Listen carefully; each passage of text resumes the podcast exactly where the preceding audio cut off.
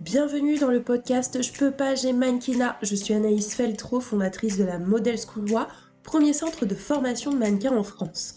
Ma mission est de démystifier et briser les idées reçues du milieu pour te permettre de mieux le comprendre et te lancer sereinement dans cet univers. Télécharge ma formation gratuite pour connaître les différentes catégories du mannequinat et savoir ce qui peut être fait pour toi. Tu trouveras le lien en description du podcast. Et maintenant, mets-toi en condition, c'est parti pour transformer ta vision. Bienvenue dans ce nouvel épisode de podcast Je peux pas, j'ai mannequinat. Petit rappel, le podcast sort tous les lundis à 8h et est disponible sur les différentes plateformes d'écoute Spotify, Apple Podcast et Deezer.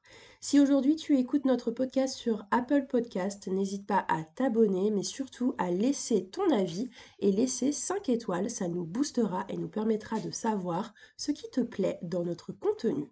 Aujourd'hui, je vais te parler de 5 conseils pour réussir tes castings. Tu sais, dans le mannequinat, toute aventure débute par un casting. Ce casting peut être à l'écrit, donc envoyer tes photos par exemple à une agence de mannequins ou à une marque, que ce soit sur les réseaux sociaux ou par email. Les castings sont aussi physiques, c'est-à-dire que tu peux te déplacer dans les locaux d'une marque ou les locaux d'une agence pour te présenter et décrocher de nouveaux contrats.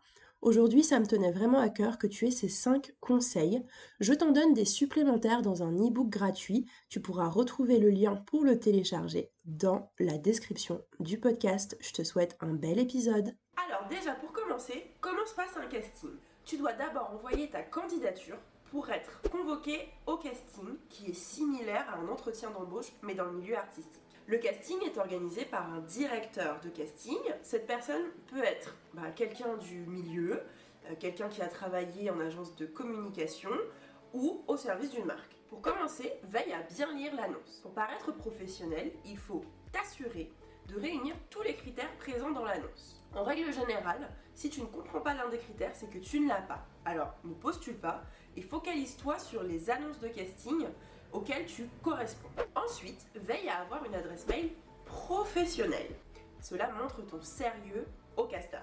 Par exemple, sur cette adresse mail, tu peux réunir toutes les démarches propres au casting. Et ça peut te permettre de ne pas louper d'informations importantes. Lors d'une candidature, il est souvent demandé d'envoyer des photos au casteur. Il est important que tu choisisses des photos qualitatives. Encore une fois, pour montrer ton professionnalisme. Si tu as des photos pro, c'est top.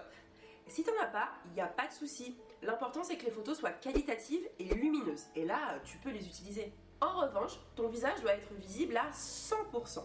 Et pas pitié, n'utilise pas de filtre et montre-toi au naturel. Il est important aussi de savoir te présenter correctement. C'est pas la peine d'en faire trop. Ce que veulent les casteurs, c'est connaître l'essentiel sur toi.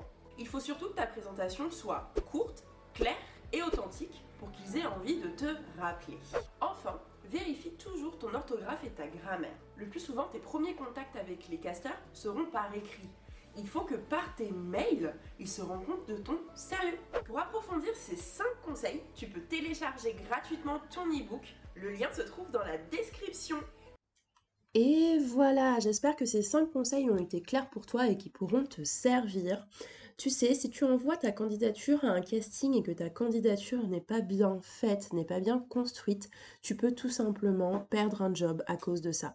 Il ne faut pas négliger l'importance du casting et l'importance de ta candidature. C'est vraiment la première image que le casteur a de toi.